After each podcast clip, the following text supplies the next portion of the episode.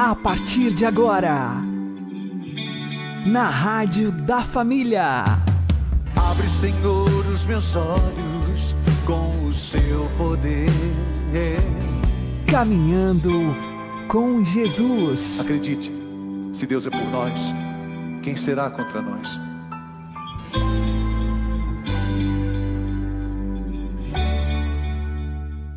Olá, meu querido irmão, minha querida irmã, ouvintes da Rádio Regional Esperança. Eu sou João Cláudio e este é o programa Caminhando com Jesus. Oremos. Inspirai, ó Senhor, as nossas ações e ajudai-nos a realizá-las para que em vós comece, para vós termine tudo aquilo que fizermos. Por Cristo, Senhor nosso. Amém. Santíssima Virgem Maria, Mãe de Deus, rogai por nós. Castíssimo São José, patrono da Igreja, rogai por nós. Trata-se de um fato inegável. O cristianismo encontra-se dividido em muitas igrejas, cada uma das quais, com suas diferenças de crença, culto e organização, reivindica para si a honra de ser a única igreja verdadeira. É óbvio por outro lado, que não pode haver mais do que uma só igreja autêntica e fundada diretamente por Jesus Cristo. Então, como identificá-la? Na verdadeira igreja fundada por nosso Senhor Jesus Cristo, estão presentes de forma plena e indiscutível as características que, por definição, competem ao seu corpo místico, a saber, unidade, santidade, catolicidade e apostolicidade. Estas notas não são apenas propriedades inseparáveis da Igreja, mas também sinais ou marcas distintivas que permitem a qualquer pessoa de boa fé reconhecer que a única Igreja verdadeira só pode ser a Católica Romana.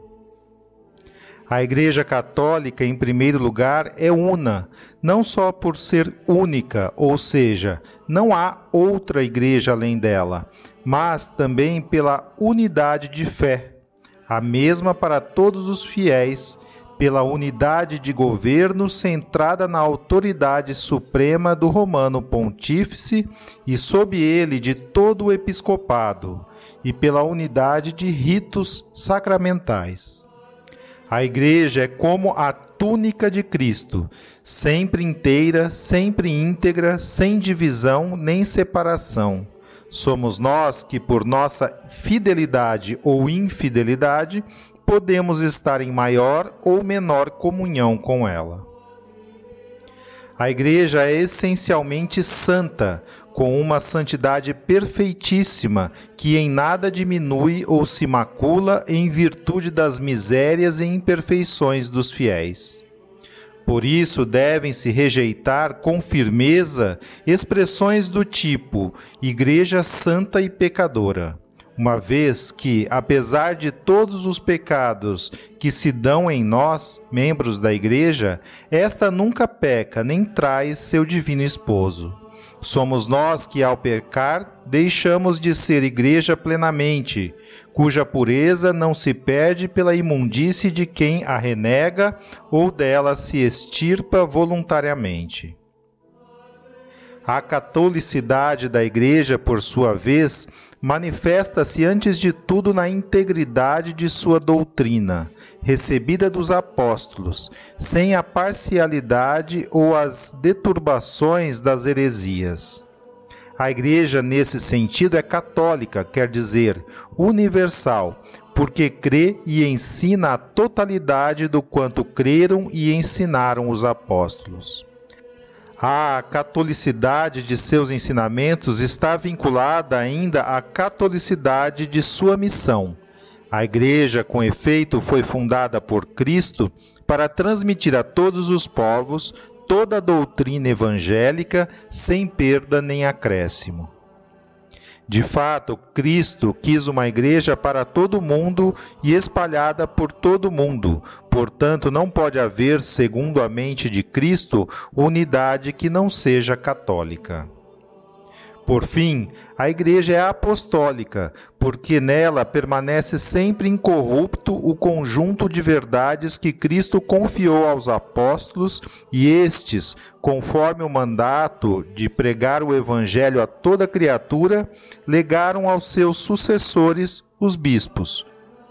Por isso, a apostolicidade da fé reclama, como forma de perpetuar-se no tempo, a chamada sucessão apostólica, pela qual se pode verificar através dos elos de uma cadeia ininterrupta a transmissão fidedigna de bispo a bispo da palavra dos apóstolos e dos direitos e obrigações que eles transferiram aos seus sucessores no governo da única igreja fundada por Cristo.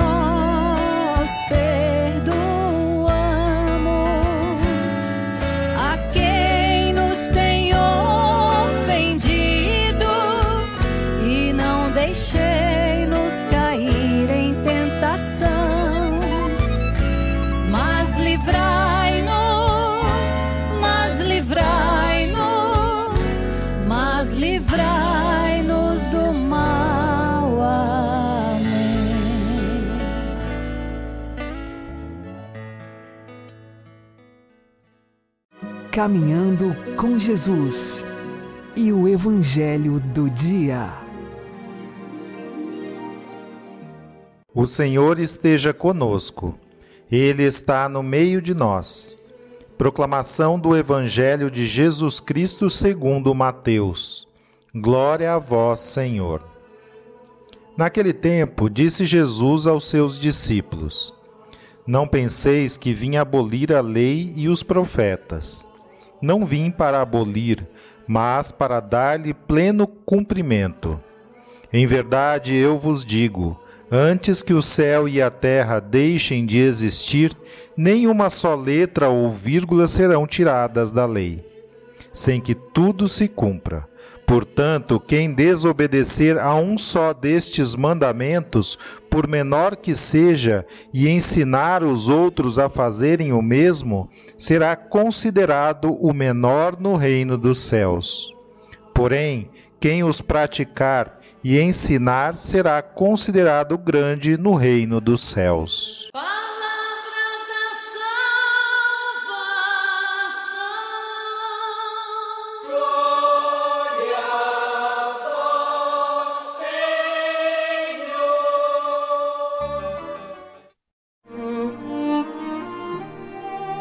Agora, a homilia diária com o Padre Paulo Ricardo.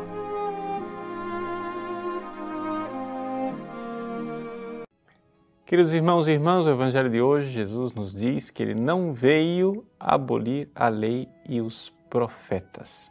O que é que isso quer dizer na prática?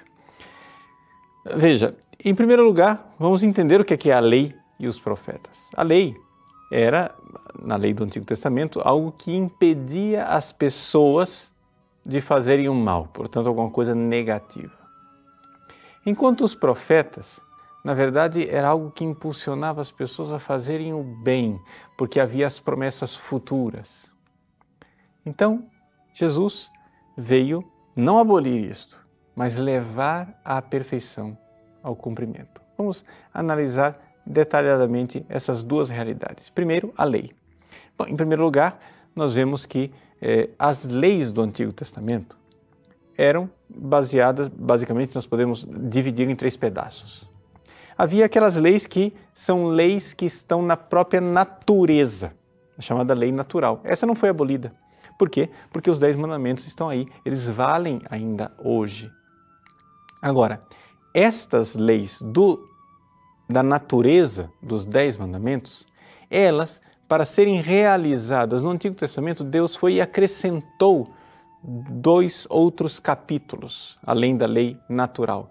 Havia as chamadas leis cerimoniais e as leis eh, jurídicas, né, processuais, digamos assim, para o povo de Israel. Primeiro, as leis cerimoniais. Estas foram abolidas, mas não abolidas porque Jesus foi lá, apagou e disse não vale mais.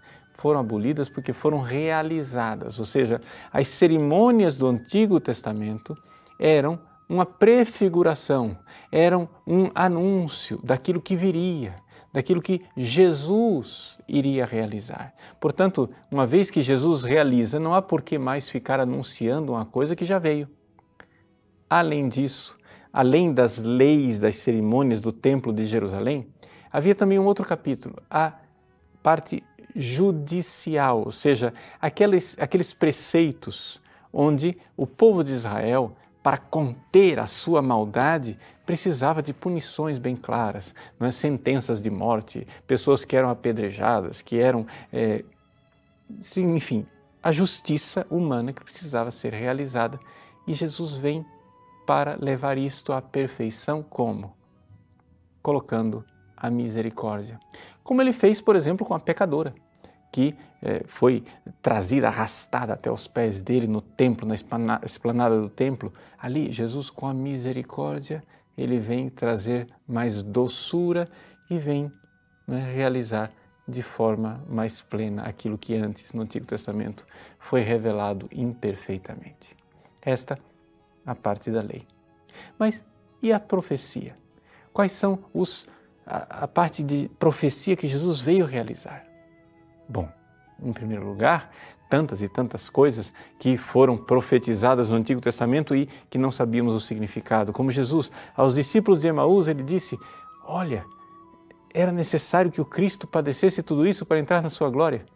As pessoas ficaram assim, eh, boquiabertas, mas a gente leu o Antigo Testamento, a gente não conseguiu entender isso. E Jesus abriu-lhe os olhos para que entendessem as Escrituras. Ali Jesus estava cumprindo as profecias. Jesus estava mostrando que a promessa feita a Abraão, por exemplo, de ter uma grande descendência, se estendia agora a todos os povos através da fé. Ali aconteceu a realização da profecia.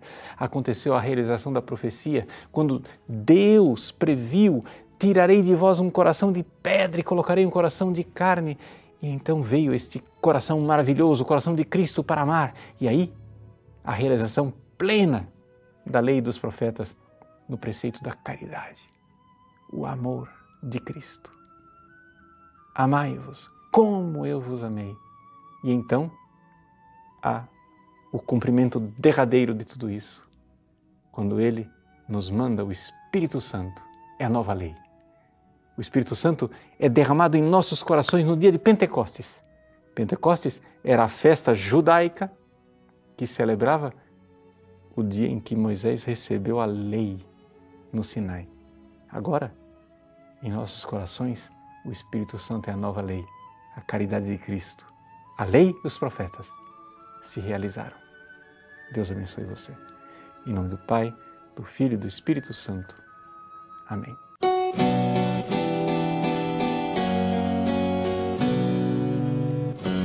E a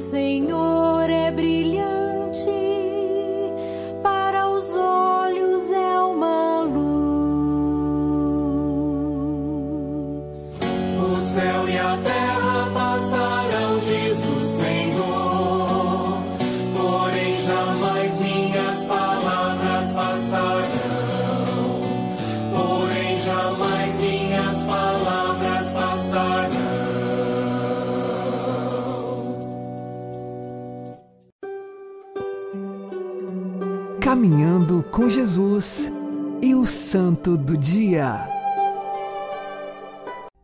Meus queridos irmãos, celebramos com grande alegria a memória de um santo brasileiro, São José de Anchieta. Você vai dizer, mas São José de Anchieta não nasceu no Brasil, ele nasceu nas Canárias, então ele é espanhol. Sim, mas veja, ele nasceu nas Canárias, logo jovem foi estudar em Coimbra e com 20 anos de idade estava aqui no Brasil. Mais brasileiro do que isso não dá. Ele, de fato, naquela época, né, século XVI, eh, não dava para ser mais brasileiro do que isso. Ele veio para o Brasil e veio para evangelizar o nosso país e é verdadeiramente aquilo que nós podemos dizer o apóstolo do Brasil. Sem São José de Anchieta, eu acho que a história do nosso país seria muito diferente. Ele veio com os primeiros jesuítas, evangelizar o nosso país, mas com dotes extraordinários com os quais Deus o dotou. Ele primeiro tinha uma facilidade muito grande para as línguas. E é assim que ele, que já sabia espanhol, português e latim de uma forma exímia, aqui no Brasil, ele começou a estudar a língua mais falada no nosso país. E não era o português. A língua mais falada no Brasil naquela época era o tupi. E ele estudou e dominou o tupi de uma forma tão extraordinária que, em pouquíssimo tempo, ele escreveu a gramática do tupi. O primeiro livro, a primeira gramática usada para estudar tupi no mundo foi feito por São José de Anchieta. E foi assim que, aprendendo a língua dos índios, ele começou a evangelizá-los. Ele escreveu pequenas peças de teatro, catequeses, fez todo o possível para a evangelização dos índios. Mas, sobretudo, sobretudo, o que nós não podemos deixar de colocar aqui é o fato de que São José de Anchieta evangelizou o nosso país com a sua santidade. Porque nós estamos falando aqui de um santo de uma enorme grandeza. Veja, é admirável que um santo com tanta virtude e com tantos milagres tenha sido meio que deixado ao longo dos séculos somente como o venerável Padre José de Anchieta. Até que finalmente, com o pontificado de João Paulo II, ele foi beatificado e tornou-se o Beato José de Anchieta. E agora, com o Papa Francisco, finalmente São José de Anchieta. Mas já estava tarde, né? Porque a santidade de São José de Anchieta é uma coisa extraordinária. Ele, humilde como era, ele formou uma geração inteira de jesuítas, sabendo que os seus alunos iam sendo ordenados padres e ele ficando para trás. Porque ele não tinha tempo, tinha que dar aula e terminou que ele não foi ordenado. Ele só foi ordenado já mais velhote, os seus, todos os seus alunos é, foram ordenados antes dele e ele, com toda a santidade dele, aceitou humildemente permanecer como um simples irmão. E foi como um simples irmão que São José de Anchieta mostrou a sua grande virtude da pureza. Naquela época, no Brasil havia um conflito entre os portugueses e os franceses. Mas o fato é que esse conflito entre os portugueses e os franceses era quase que um conflito por procuração, porque quem guerreava mesmo eram as tribos indígenas. Então, como os franceses estavam aliados com os tamoios, o padre Manuel da Nóbrega, que era o provincial dos jesuítas naquela época, junto com o irmão José de Anchieta, se decidiram se apresentar como reféns dos tamoios para com eles negociar a paz. Agora você imagine a coragem desses homens. Se apresentaram como reféns para um bando de índios selvagens, agressivos, que eram da parte do inimigo e não somente, eram canibais. Ou seja, São José de Anchieta foi e ali ficou com o padre Manuel da Nóbrega. Por várias vezes eles sofreram ameaças e por pouco não escaparam de serem martirizados. Quando, no meio das tratativas entre franceses e portugueses e entre os índios, o padre Manuel Nóbrega notou que ele precisava ir até os portugueses para explicar quais eram as disposições dos tamoios, ele falou para o irmão José de Anchieta: Olha, irmão José, você vai ter que ficar aqui sozinho. E eu vou lá. E irmão José, sem dúvida nenhuma, aceitou. E sem o padre Manuel da Nóbrega, ele ficou lá sozinho, no meio daquela tribo de índios selvagens. Não somente. Índios que a todo momento ofereciam a ele as suas próprias índias, as filhas. Por quê? Porque eles não compreendiam como era possível que um homem ficasse sem mulher. As índias, todas despidas, sendo oferecidas a São José de Anchieta, ele recorreu à Virgem Maria e fez uma promessa. Fez uma promessa à Virgem Maria que iria escrever a vida dela em versos. É assim que foi escrito o maior poema em latim dedicado à bem-aventurada Virgem Maria, escrito pelo irmão José de Anchieta. O irmão José de Anchieta, com a sua mente prodigiosa, ia escrevendo os versos e guardando na memória, porque não tinha papel para anotar. E o poema alcançou quase 6 mil versos. Você sabe o que é você decorar 6 mil versos? Diante daquela piedade, daquele amor à Virgem Maria, daquela pureza, da castidade. Ele entregou sua castidade à Virgem Maria. Os índios toda vez ameaçavam o irmão José diziam: Olha, dá uma passeada por aí, olha para o sol, porque vai ser a última vez, porque nós vamos matar você. O irmão José de Anchieta, cheio da confiança em Nossa Senhora, disse: Não, eu sairei vivo, porque Nossa Senhora me prometeu de que eu, sou, eu iria sobreviver para publicar a vida dela em versos latinos.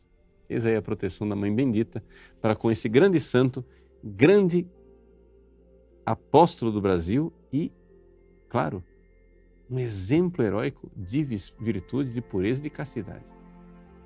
Quando finalmente o irmão José de Anchieta foi ordenado sacerdote, ele foi enviado numa missão de paz para é, trazer de volta duas famílias que haviam abandonado os portugueses e estavam pendendo para o lado dos, dos traidores, dos, dos adversários de Portugal.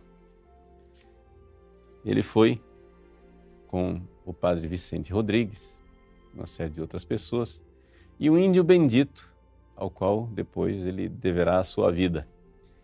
Depois de muita travessia de, de rios e muitas aventuras, chegou a um ponto em que José de Anchieta, junto com a comitiva, estavam num rio caudaloso, numa dessas cachoeiras difíceis, e usando uma canoa de casca.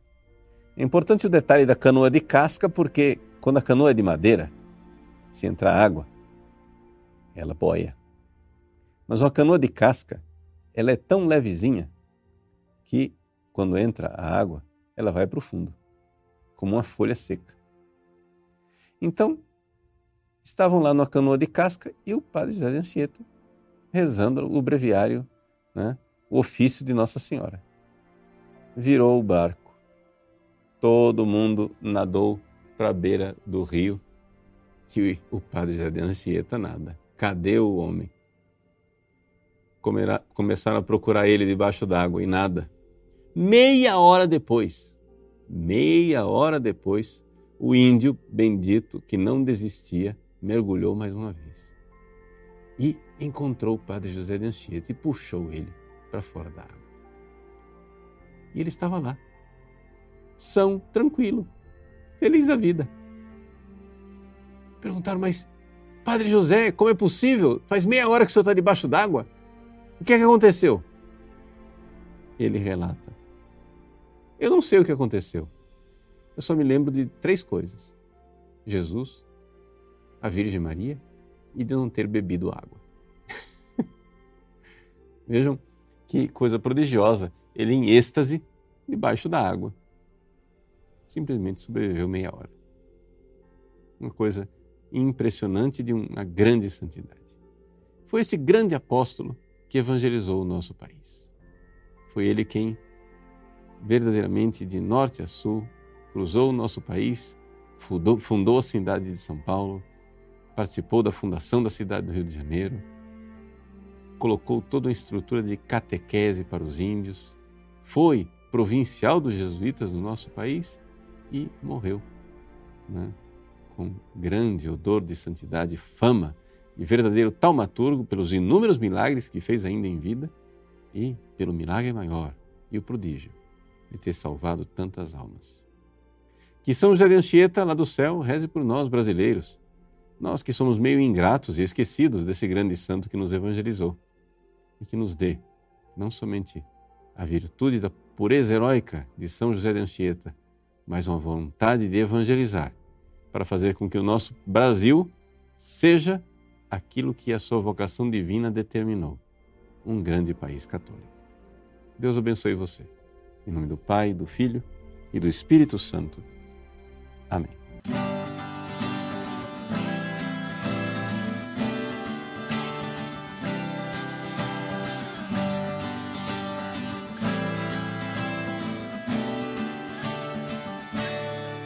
Deixa que o mundo siga pela sua estrada. Deixa que o homem retorne à sua casa. Deixa que os outros conservem a sua riqueza. Mas tu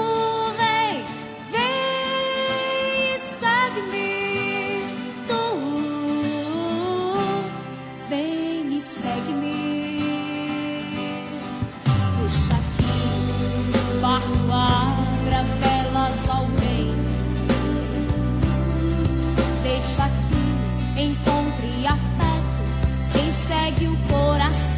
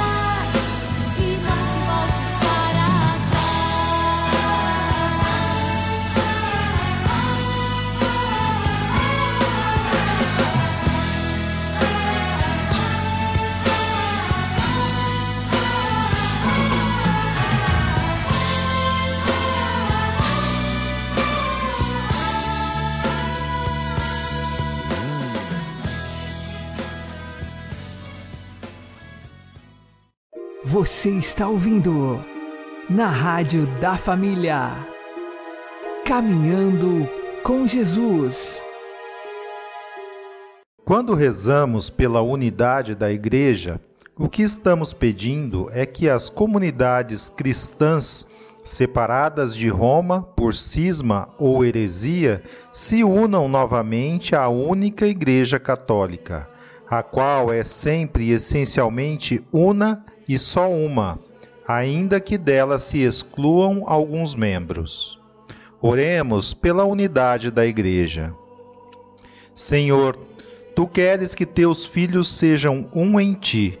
Nós te pedimos pela unidade da tua Igreja.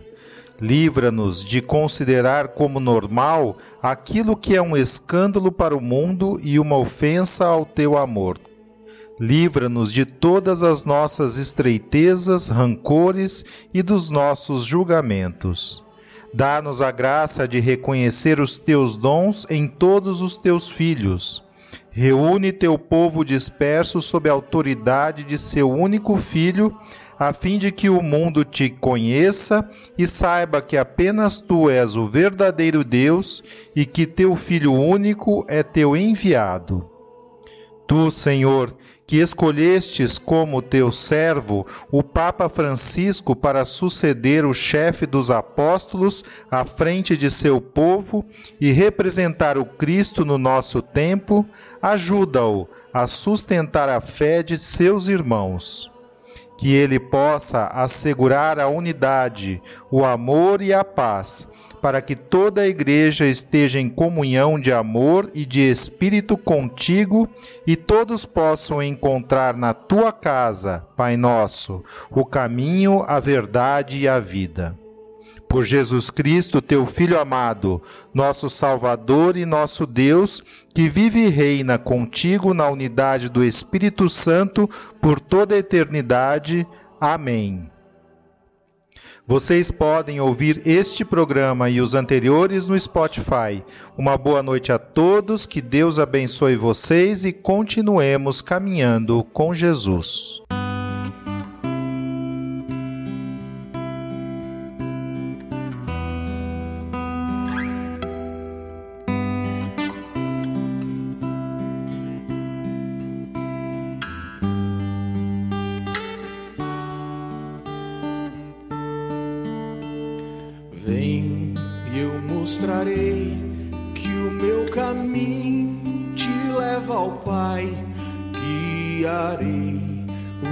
Passos teus e junto a ti hei de seguir. Sim, eu irei, saberei como chegar ao fim de onde vim, aonde vou por onde irás,